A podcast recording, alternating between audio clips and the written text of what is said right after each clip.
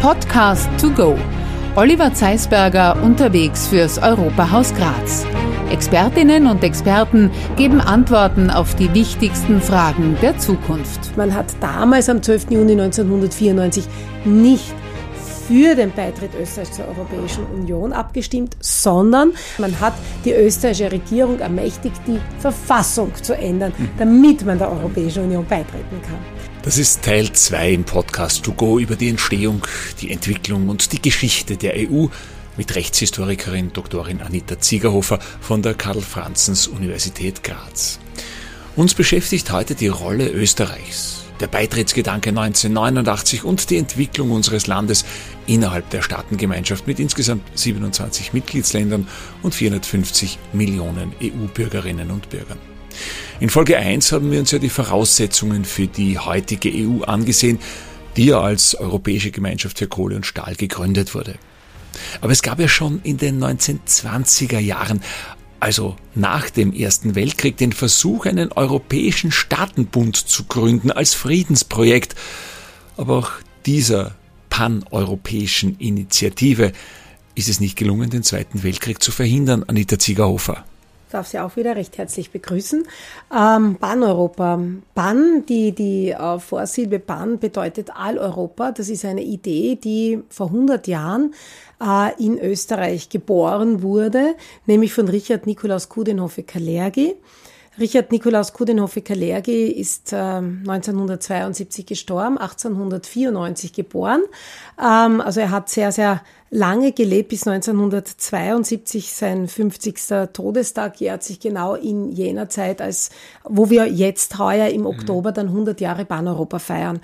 Ähm, Pan-Europa ist die Idee der Vereinigung aller europäischen Staaten in der Zwischenkriegszeit, wie gesagt 1922. Der Motor war ganz klar, wenn wir 1922, wenn wir dieses Datum hernehmen, äh, Ende des Ersten Weltkrieges liegt vier Jahre zurück. Und äh, Richard äh, Nikolaus Kudinove-Kalergi sieht nur eine Möglichkeit, dass Europa wieder zu einem, zu einer Weltmacht wird und nicht zerrieben wird zwischen der äh, ja, wirtschaftlich aufstrebenden äh, USA im Westen und dem ähm, bolschewistischen, der bolschewistischen äh, Sowjetunion, damals 1922 noch ähm, eben äh, Russland. Ähm, ich habe hier eine Karte liegen. Anhand dieser Karte, das ist die äh, Weltkarte, können wir, kann ich Ihnen erklären, äh, wie denn dieses Pan-Europa auszusehen hätte. Äh, Pan-Europa sind alle äh, europäischen Staaten. Ähm, und auch die Kolonien. Das ist sicher ein großes äh, Manko und ein großer Kritikpunkt an der Pan-Europa-Bewegung, weil äh, der Gründer der Pan-Europäer, Richard Nikolaus Kudenhofe-Kalergi, äh, den Gedanken des Kolonialismus nicht wirklich überwinden konnte. Mhm. Ähm, heute sind wir mittendrin in der Frage der Restitution, äh, der Rückgabe von Gütern, die eben im Zusammenhang mit dem Kolonialismus, ja letztendlich sind es auch Raubgüter und das ist also ganz ein aktuelles Thema. Ähm, vor dem natürlich auch Österreich äh, nicht die Augen zumachen kann. Äh, das ist vielleicht sicherlich, was man kritisieren kann und muss. Ähm, aber damals aus seiner Denkweise heraus brauchte er die Kolonien, weil die für ihn wichtig waren als Rohstofflieferant äh, für Europa, das ja nach dem Ersten Weltkrieg da niederlag. Ähm, er hat die Welt auch in sogenannte ähm, äh, Blöcke eingeteilt. Pan-Europa würde einen Block bilden, dann Panamerika, das große Panamerika, das ist Nord- und äh, Südamerika. Dann, ähm, wir alle wissen, dass äh, Russland, äh, damals dann in weiterer Folge wird es dann die Sowjetunion, äh, gehört ja zu dem flächenmäßig oder ist das flächenmäßig größte Land, dass man auch davor geschützt ist. Das ist also der nächste Block, dann das britische Bundesreich mit all den Kolonien und Ostasien. Das sind diese fünf mhm. Blöcke und und damit eben hier eine Balance äh, zwischen diesen Blöcken gegeben ist, müssen sich die europäischen Staaten vereinen. Da gab es unter anderem auch sehr prominente Unterstützer dieser Pan-Europa-Idee. Also ich habe das einmal nur durchgelesen. Äh, also da sind wirklich Namen, da sind, da sind äh, Schriftsteller, da sind Gelehrte dabei, die, die alle diese Idee unterstützt haben. Und das wäre eigentlich ganz wichtig, um, um stark nach außen hin auch zu sein. Ja, das ist einmal wichtig. Äh, vielleicht, was äh, für Österreich auch wichtig ist, die Pan-Europa-Bewegung wurde ja, oder die Union wurde ja äh, von Wien aus gegründet mhm. und hatte in der Hofburg ihren Sitz ähm, und wurde unterstützt vom damaligen Bundeskanzler Ignaz Seipel. Also der war von Anfang an dabei und bis zu seinem Tod war er auch der Präsident der Pan-Europa-Bewegung. Es gab in der Zwischenkriegszeit auch eine Bewegung beziehungsweise Initiative, die von Frankreich getragen wurde, von Aristide Briand. Aristide Briand hat auf der 10. Völkerbundversammlung 1929 ausgerufen, die Gründung der Europäischen Union. Mhm. Also das ist auch äh, Europäische Union, so wurde es dann übersetzt, sein Plan, sein Memorandum zur Gründung der Europäischen Union, äh, nicht wissend, dass es dann wirklich die Europäische Union geben wird, seit äh, ab 1992. Aber ähm, Aristide Briand hatte diese Initiative, hat aufgerufen von Genf auf Zentrum äh, quasi der Welt des Völkerbundes, Vorläuferorganisation der UNO, ähm, und äh, ruft die europäischen Staaten auf, um eine europäische Gemeinschaft, Union zu gründen. Äh, leider haben Deutschland und, äh, und, und äh, das Vereinigte Königreich, also Großbritannien, von Anfang an Nein gesagt. Somit war die Idee dann per mhm. war, wurde obsolet. Ähm, Kudenhofe war natürlich entsprechend enttäuscht. Kudenhofe hatte aber, darum habe ich auch Aristide Briand erwähnt, hatte Kontakt zu Aristide Briand spätestens ab 1926 bereits. Äh, Im Jahr 1926 fand ein großer Pan-Europa-Kongress statt, denn die Idee musste ja unter die Leute gebracht ja. werden. Und im Jahr 1926 im Oktober fand eben ein, ein Kongress im Wiener Musikvereinssaal äh, statt. Ähm, es sind an die 2000 Leute dort gewesen. Es gibt dann Folgekongresse und wie also er beginnt eigentlich mit der politischen Vereinigung und erst dann äh, mit 1933, ähm, 34 hat auch Dollfuss ihn unterstützt und er geht in Richtung wirtschaftliche mhm. unter, ähm, ähm, also wirtschaftliche Agrarunionen werden gegründet, wirtschaftliche Pan-Europa-Unionen äh, und Tagungen finden statt. Äh, die Unterstützung Öst durch Österreich ist gegeben, was die Regierungen betrifft, aber weltweit auch Unterstützung oder europaweit Unterstützung. Aristide Briand habe ich schon erwähnt. Der rumänische äh, Ministerpräsident Titulescu unterstützt ihn, äh, Ungarn unterstützt ihn. Also wir haben eigentlich in, in ganz Europa, Pan-Europa Büros, weil man ja versucht hat oder Kudenhofe versucht hat, auch die Bewegung von unten äh, zu schaffen. Mhm das, was wir heute kennen, wir wissen sofort äh, zwölf Sterne äh, vor äh, blauem Hintergrund, das ist das Emblem, das ist das Zeichen der Europäischen Union. Das gab es auch für Pan-Europa. Da hat man ein, ein gelbes oder ein, ein rotes Kreuz vor gelbem Hintergrund. Das rote Kreuz, also oder der gelbe Hintergrund äh, versinnbildlich die Aufklärung und das rote Kreuz die Caritas, also Kreuz als solches, ja, äh, ist doch anders zu interpretieren mhm. als heute äh, die zwölf Sterne. Ja. Ähm, er hat äh, die ganze Intelligenz ja, oder große, also ein, Thomas Mann äh, mhm. war genauso Pan-Europäer wie auch Konrad Adenauer kurze Zeit. Ähm, also wir haben äh, viele intellektuelle Schriftsteller, Hauptmann, Werfel, also alles, was Rang und Namen hatte damals in der Zwischenkriegszeit, hat sich äh, zu Pan-Europa am Anfang äh, das, das ist ja auch das Spannende. Warum hat sich dann diese Pan-Europa-Idee, die ja weit vor der Europäischen Gemeinschaft für Kohle und Stahl war, dann doch nicht durchsetzen können? War, war, war das schon, wollte man da vielleicht von Anfang an schon zu viel oder? Ähm, nein, man wollte nicht zu viel, aber die Politik hat es daran gehindert. Mhm. Ähm, äh, diese Umsetzung dieser Idee, denn am 30. Jänner 1933 wird Adolf Hitler, ein gewisser Herr Adolf mhm. Hitler, Reichskanzler. Und er ließ dann die Idee Pan-Europa oder die Pan-Europa-Union als solche in Deutschland äh, verbieten. Wenn Sie in Berlin sind, äh, vor der juridischen Fakultät, äh, vor der Oper, finden Sie ein Denkmal. Dort fanden Bücherverbrennungen statt. In den Boden hinein kann man sehen eine Bibliothek, die leer geräumt ist, eine Installation eines Künstlers. Dort fanden Bücherverbrennungen statt. Sehr zentral auch sämtliche Bücher, die Kudenhofer Kalergi geschrieben hat. Nicht nur über die Idee Pan-Europa, sondern über Pazifismus, Adel, wie immer seine Bücher auch geheißen haben. Er war Philosoph und Historiker von der Ausbildung. Alle diese wurden mhm. verbrannt Land. Und die Idee wurde verboten, denn das war ja auch eine Konkurrenz zu dem, zur Idee, äh, zur rassistischen Idee äh, von, von Hitler. Ja. Mhm. Und Hitler hat ihn ja auch dann, äh, hat ja, Hitler hat ja nicht nur Mein Kampf geschrieben, sondern auch das zweite Buch, das 1968 entdeckt wurde. Und darin hat er Kudenhofe Kalergi als Allerweltsbastard bezeichnet und äh, hat auch gesagt, ähm, mehr oder weniger zugegeben, er wollte ihn aus dem Weg schaffen, aber dann war es besser, die ganze Bewegung im mhm. äh, still zu schweigen und gar nicht mehr darüber zu sprechen. Also da fällt dann schon einmal ein, ein, ein, ein äh, wichtiger Geldgeber in weiterer Form, aber ein wichtiges Land aus. Und dann in weiterer Folge, man muss sich auch die Zwischenkriegszeit, also ab 1933 dann beginnen, die fallen ja, äh, sämtliche Demokratien fallen zusammen wie die Dominosteine, die werden dann auch zu ähm, autoritären Regierungen. Man denke ja 1934 Österreich, beziehungsweise schon 1923, 24, ne, das, äh, äh, faschistische Italien. Also die neuen Regierungsformen bis zum Ausbruch des Ersten Weltkrieges, äh, Zweiten Weltkrieges haben wir eigentlich nur mehr Frankreich, äh, Großbritannien als Demokratien und alle anderen Staaten, da wird dann der Rechtsstaat zu einem Unrechtsstaat. Es kippt dann quasi, also es ist dieser, dieser Rechtsextremismus, würde man es heute sagen, also mhm. beginnend Rechtspopulismus, Rechtsextremismus, der dann weiter in diese rechte Ideologie äh, fällt und dann in weiterer Folge dann 1939 zum, zum Ausbruch des Zweiten Weltkrieges führt. Also den wirtschaftlichen Voraussetzungen geschuldet eigentlich. Auch den wirtschaftlichen Voraussetzungen geschuldet, zumal ja 1929 die Weltwirtschaftskrise mhm. ausgebrochen ist.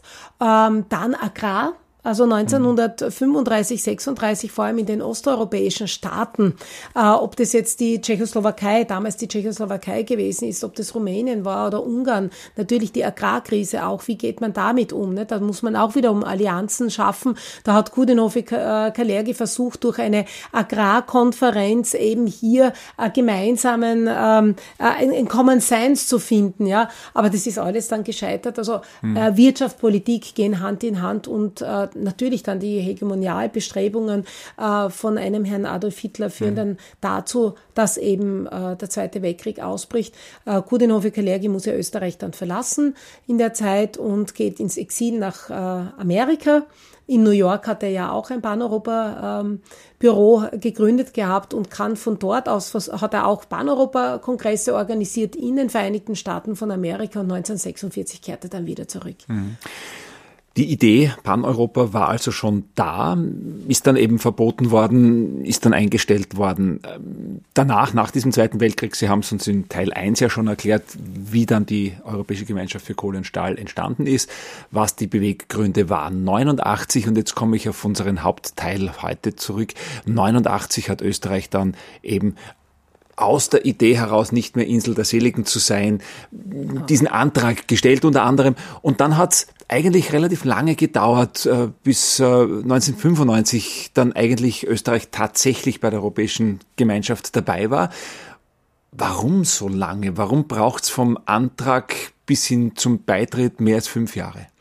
Es war ja relativ kurz, kann man sagen, weil bei anderen Staaten hat es ja länger gedauert, aber vielleicht etwas noch zur, ähm, äh, zur Information, warum wir 1989, wir müssen das auch äh, dieses Jahr, das muss erwähnt werden, 1989, Annus Mirabilis, äh, kommt es ja zum Zusammenbruch äh, des Sowjetsystems des Ostblocks. Also mhm. das war ja wirklich durchaus ein, ein ereignisreiches Jahr. Übrigens, in diesem Jahr wurde der Antrag der Türkei um Aufnahme in die europäische Gemeinschaft damals noch abgelehnt. Ja? Mhm. Also das ist alles irgendwie so untergegangen. Nun zu Ihrer Frage, warum dauert es so lang? Im Grunde genommen ist gar nicht lang. War es gar nicht so lang, man muss ja mal schauen. Äh, die Staaten, äh, für, für Österreich war es wichtig. Äh, zunächst hat man gesagt, naja, die Neutralität. Äh, wir haben äh, in der, auch da, äh, es waren zwölf Staaten mittlerweile, die die europäische Gemeinschaft gebildet hatten. Also zu den sechs Staaten sind dann noch Griechenland ist dazugekommen, Spanien, Portugal ist dazugekommen. Vielleicht auch da wieder den Sidestep. Das waren bis Mitte der 1970er Jahre Diktaturen. Mhm. Wenn, wenn die Jugend das heute hört, hm, das ist nichts, aber unser einer, der in den 60er Jahren geboren ist, das ist noch nicht so lange her, ja, mhm. äh, wo man, wo man sagt, ja, 1975 hört die Diktatur in, in Spanien auf mhm. mit dem Tod von Franco und sie gehen dann in die Europäische Union und wollen dann und werden dann ähm, 84 beziehungsweise 86 aufgenommen, also das dauert schon länger. Ähm, äh, dann in, in Portugal endet auch mit der Nelkenrevolution 74 die, äh, die, die ähm, äh, Diktatur. Die Militärjunta wird gestürzt in Griechenland. Griechenland wird dann auch Mitglied 81, ähm, 86 dann, äh, wie gesagt, äh, schon äh, Griechenland und Portugal. Wir haben dann Großbritannien, das beitritt mit Dänemark. Und mit Irland natürlich auch. Das waren also, dann sind wir insgesamt zwölf Staaten und jetzt geht es um die nächste Erweiterungsrunde. Und da ist Österreich mit Schweden äh, und äh, mit Finnland dabei. Äh, die Beweggründe von Österreich wissen wir. Also insofern, warum dauert es so lange? Nun, äh, bei Österreich war es die Frage äh, der Neutralität. Das war aber dann irgendwie ist das geklärt worden. Es war der Vater des jetzigen ähm, Ratspräsidenten äh, Michel, der äh, da Bedenken hatte, Österreich aufzunehmen als neutralen Staat, weil das hatte man bis dato nicht. Wieder Sidestep, die Neutralität Österreichs ist eine andere als die von Schweden beispielsweise. Also nicht eine selbst aufgezwungene oder selbst äh, äh, gewählte Neutralität, sondern es ist eine Neutralität, die Österreich im Zusammenhang mit der, der Souveränität, die Österreich am 15. Mai 1955 im Wiener Vertrag, im Staatsvertrag erlangt hat, war das die Bedingung, dass man ein neutraler Staat sein sollte. Und das Neutralitätsgesetz wurde mhm. ja mit 26. Oktober 1955 äh, verabschiedet verabschiedet.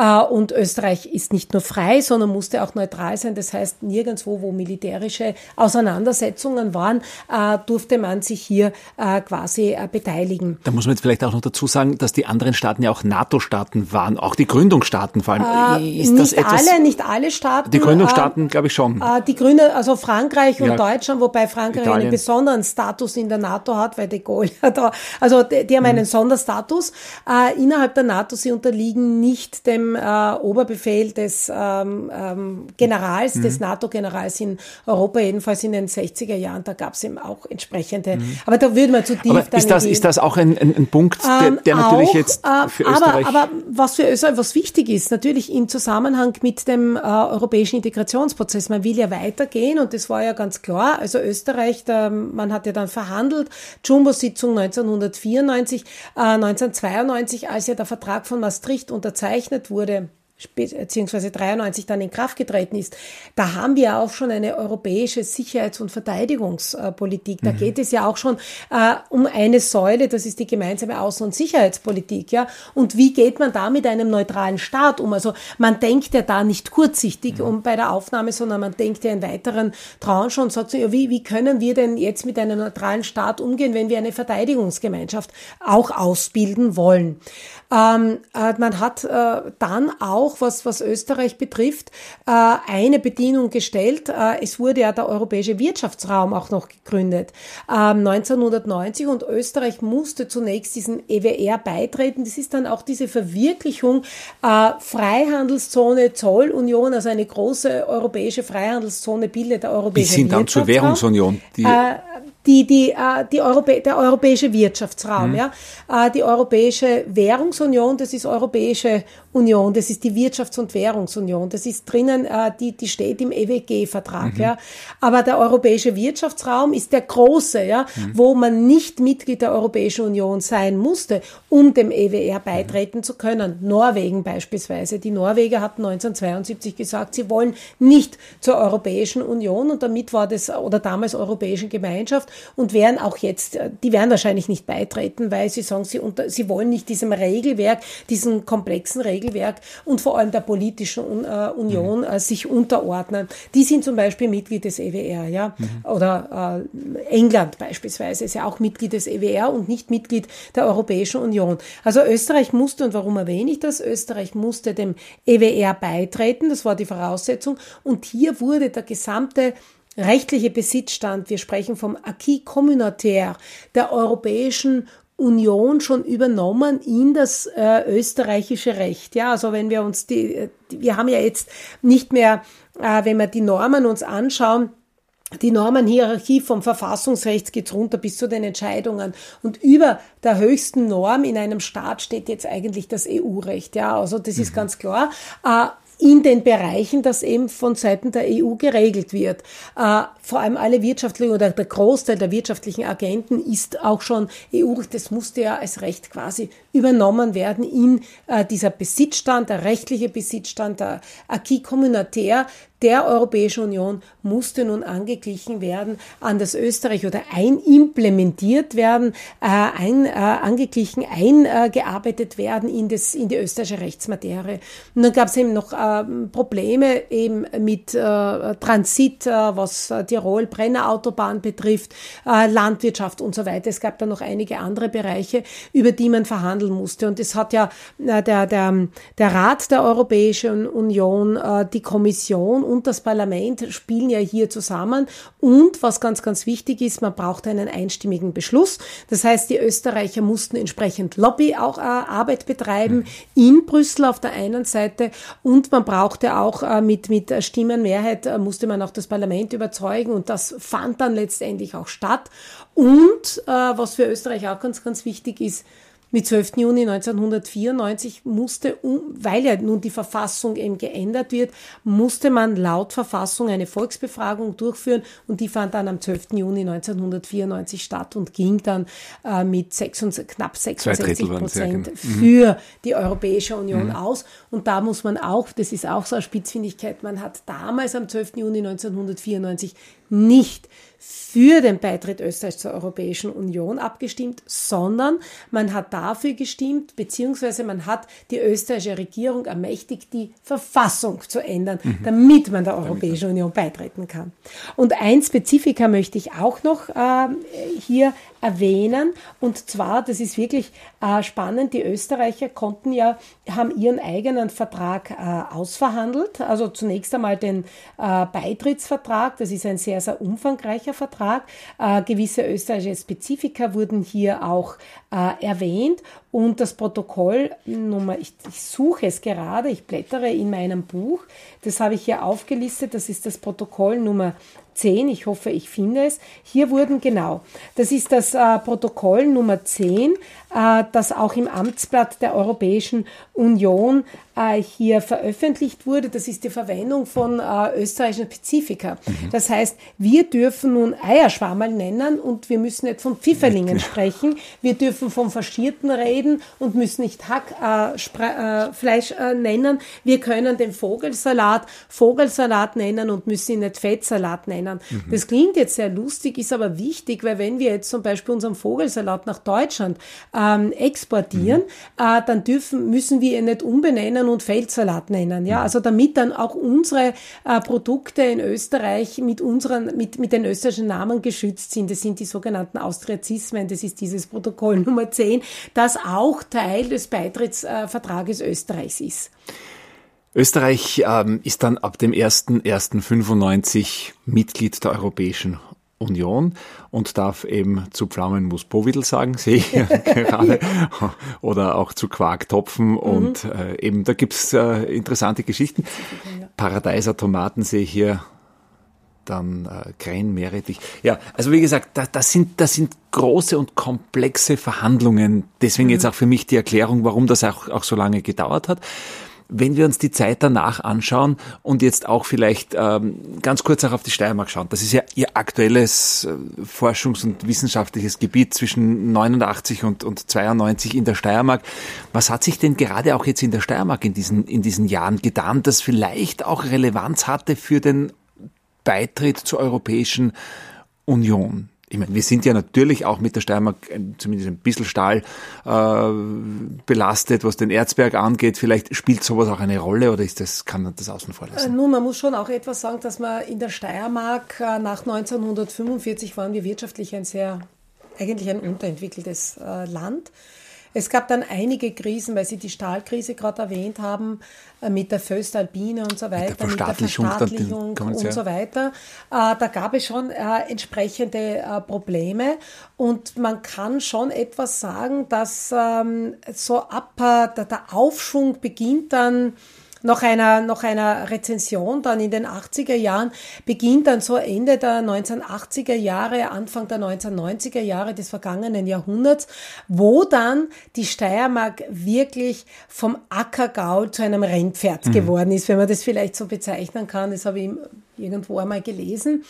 Ähm, äh, für die Steiermark äh, war klar, damals auch unter Landeshauptmann Josef Kreiner Junior, wir gehen in die Europäische Union, wir unterstützen den Bund dabei. Ich denke, da waren alle, Sta also alle, alle Bundesländer äh, Österreichs waren äh, pro Europa äh, und äh, vor allem auch alle Parteien, das muss man auch dazu sagen, mit einer Ausnahme die FPÖ, mhm. die hier quasi dann auch Gegenstimmung gemacht hat. Die war spannenderweise ganz zu Beginn ja eigentlich äh, pro Europa ja, war, erst dann, dann später dann wieder. es dann und, und dass es äh, 1994 darum gegangen ist, der Europäischen äh, Union eben beizutreten, mhm. da gab da, es dann schon von Seiten der FPÖ dann einen, einen Wandel. Also auch ja. irgendwie spannend. Ah, es ist spannend, ja, ja, naja, es ist vielleicht das, was wir ja auch äh, wissen, immer äh, Kontrapunkte. Ja, genau, ja, das genau. ist also der Stil der FPÖ, wie man es ja jetzt auch im Wahlkampf Wollen sieht, wir jetzt gar nicht kommentieren? Wir wollen das nicht kommentieren, sondern wir gehen zurück zur Steiermark. Also, wie gesagt, die Regierungsparteien und so weiter. Und auch hier in der Steiermark war klar, wir wollen in die Europäische Union, denn äh, äh, die Wirtschaft ist jetzt äh, quasi schon im, im, im Aufschwung. Mhm. Ähm, also der Ackergaul beginnt jetzt zu, ähm, zu galoppieren, allmählich zu galoppieren. Und die Steiermark hat äh, durchaus äh, die Chance darin gesehen und auch die Chance ergriffen, aus einer Randzone äh, zum Mittelpunkt äh, der Europäischen Union zu werden. Mhm. Und das ist ja dann auch geschehen mit 2004, als es zur großen Osterweiterung gekommen ist, äh, mit dem Beitritt beispielsweise jetzt wichtig äh, für die Steiermark von Slowenien. Mhm. Und jetzt ist also dann die Steiermark nicht mehr am Rand, sondern im Zentrum äh, der Europäischen Union. Ich habe dazu auch eine Skizze die ich, äh, oder eine, eine, eine Grafik, die ich darstellen wollte. Äh, Gibt es auch übrigens, wenn der Podcast in den Schulen läuft, äh, dort kann, können äh, Lehrer, die sich dafür interessieren, beim Landesschulrat mein Buch vom Rand ins Zentrum Europas. Wir werden das in den Shownotes natürlich jetzt auch verlinken. Äh, genau, also einfach in den Shownotes nachschauen bei diesem Podcast, da gibt es dann den Link zu diesem super, Buch. Super, ja, ja, weil da kann man es nachschauen. Und wenn wir uns dieses anschauen, also wenn wir uns mhm. einfach die Skizze, diese Grafik anschauen, die Grafik zeigt Folgendes. Ähm, alles ist, also alle Mitgliedstaaten, wir haben also Europa, den Kontinent Europa und die Europäische Union mit den Mitgliedstaaten. Das ist also blau eingefärbt und in der Mitte das grüne Herz quasi. Äh, das ist also Österreich, haben wir da rausgenommen. Natürlich mhm. wird die Steiermark wäre zu klein, aber man sieht, es ist dann letztendlich, na, es ist, es ist eh die, die Steiermark, Steiermark ja, genau. Entschuldigung, es ist die Steiermark. Ich habe jetzt die, mhm. ja, ähm, die Steiermark ist so, äh, man kann durchaus sagen, äh, ein, ein sehr, sehr mittig jetzt. Ins Zentrum Zentrum ins gerutscht. Zentrum gerutscht ja. und nicht mehr am Rand, wie es ja in der Grenzlage gewesen ist, was vor allem mhm. für den Süden der Steiermark würden Sie sagen, jetzt für die Steiermark war es schon auch wichtig, dann jetzt in diesem vereinten Europa dabei zu sein ähm, und, und eine mehr und mehr wichtige Rolle zu spielen. Wir wissen ja, dass wir in der Steiermark gerade was F&E, also Forschung und Entwicklung angeht, äh, glaube ich, nach Baden-Württemberg äh, zweitplatziert sind. Das heißt, wir haben schon auch jetzt gerade, was diese New Economy angeht, von der Europäischen Union und von diesem Beitritt profitiert? Auf alle Fälle, wir haben auf alle Fälle äh, profitiert. Sie haben F&E schon Forschung und Entwicklung äh, genannt. Wir matchen uns äh, mit mit Baden-Württemberg. Ich weiß, äh, ich glaube, das ist also der, mhm. der äh, das Land, also in, in Deutschland diese Region quasi. Mhm. Äh, wir matchen uns quasi wirklich immer um den ersten Platz. Also das ist, das heißt etwas, ja. Also wir bekommen irrsinnig viel Förderungen, Fördermittel, die wir hier umsetzen und die ja natürlich dann mhm. weltweit äh, oder europaweit weltweit. Ja, also wir brauchen nur schauen äh, was wir alles auch im Bereich des ähm, äh, AVL-List beispielsweise, äh, was da in der Automobilindustrie, in der Entwicklung und so weiter läuft. Oder man denke an den Choralm-Tunnel, ja, vom Baltikum bis zur Adria, da konnten wir auch daran partizipieren und gesagt, ja, diese, diese Bahnlinie vom Baltikum, die soll auch über die Steiermark führen, damit wir hier also entsprechend auch angeschlossen sind mhm. an ein europäisches Netz, ja, also der Choralm-Tunnel, der gebaut wird und, und die, die Choralm-Bahn, die ja dann letztendlich Graz und Klagenfurt innerhalb von, ich glaube, es ist eine halbe Stunde oder was, verbinden wird, also auch das ist alles EU, ja. Also wir haben auf alle Fälle, äh, wir, wir, wir wir, wenn wir uns die Zahlen auch von der Wirtschaftskammer anschauen, ich habe jetzt keine aktuellen da, aber alleine die, die Wertschöpfung nicht nur für die Steuer, man, vor allem für die Steiermark müsste mhm. man etwas hinzufügen. Äh, vor allem die Erweiterung war es ja dann auch mhm. um äh, Slowenien, äh, um Kroatien, äh, um Ungarn, ja, allein der Einkaufstourismus. Oder man denke, als äh, damals 2004 diese ehemaligen Ostblockstaaten äh, Mitglied der Europäischen Union waren, wie viele Versicherungen, äh, Firmen, wie auch immer, dann quasi ja. mhm. hier äh, in, in äh, wenn wir nach Kroatien fahren, wenn wir nach Slowenien fahren, wir sehen die Grazer Wechselseitige, mhm. wir sehen Banken und so weiter. Also das ist auf alle Fälle ein ganz, ganz großer äh, Gewinn. Und was die Grenze betrifft, auf einmal ist die Grenze eine tote Grenze. Mhm. Mit Ausnahme natürlich mit 2015, als die Migrationsbewegung äh, stattgefunden hat, wo dann Schengen in Kraft getreten ist, also diese Schengen-Bestimmung. Ich möchte die letzten zehn Minuten in unserem Podcast jetzt auch noch der Ursprungsidee widmen und schauen, was heute daraus geworden ist. Die Ursprungsidee, die Sie angesprochen haben, es war eine Friedensidee, die dahinter gestanden ist. Wo stehen wir da heute und äh, würde man, wenn wir diese Ursprungsidee hernehmen, als, als große äh, friedensstiftende äh, Organisation, die Europäische Union, würden wir da sagen, äh, da waren wir erfolgreich? Wenn wir rein die äh, Zahlen ja. sprechen lassen. Also ich würde sagen ja, denn die Europäische Union hat 2012 den Friedensnobelpreis hm, bekommen. Also das ist, das ist ja nicht hm. irgendetwas, das ist schon etwas, weil wir äh, ja eigentlich äh, in den Staaten der Europäischen Union seit 1945 Frieden hatten. Natürlich muss man Jugoslawien ansehen, hm. mit äh, 1991, 92 und fortfolgend die Auseinandersetzungen ähm, da ist aber nicht die Europäische Union beteiligt, ähm, aber tritt als Friedensstifterin auf. Es geht ja auch darum, nun die Erweiterung auch mit den Westbalkanstaaten äh, zu bewerkstelligen.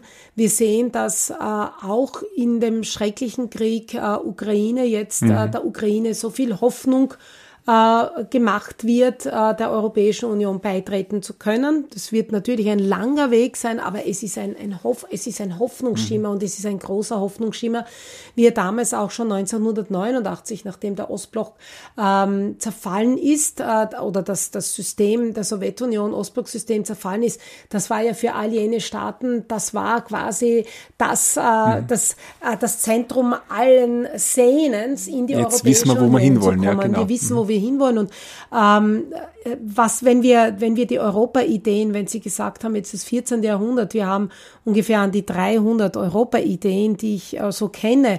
Was hat sich denn hier durch und umgesetzt? Ja, also Frieden sicherlich innerhalb der Europäischen Union. Das ist also einmal etwas, äh, das man nicht, äh, gerade jetzt angesichts des schrecklichen Krieges, äh, das kann man nicht mehr schätzen. Mhm. Ähm, ähm, ja, das ist, das ist da und, und wird immer mehr, ähm, zu, also auch die Jugend, dass es begreift, begreift, was es Frieden heißt, wenn man die Bilder sieht aus, aus, ähm, aus der Ukraine.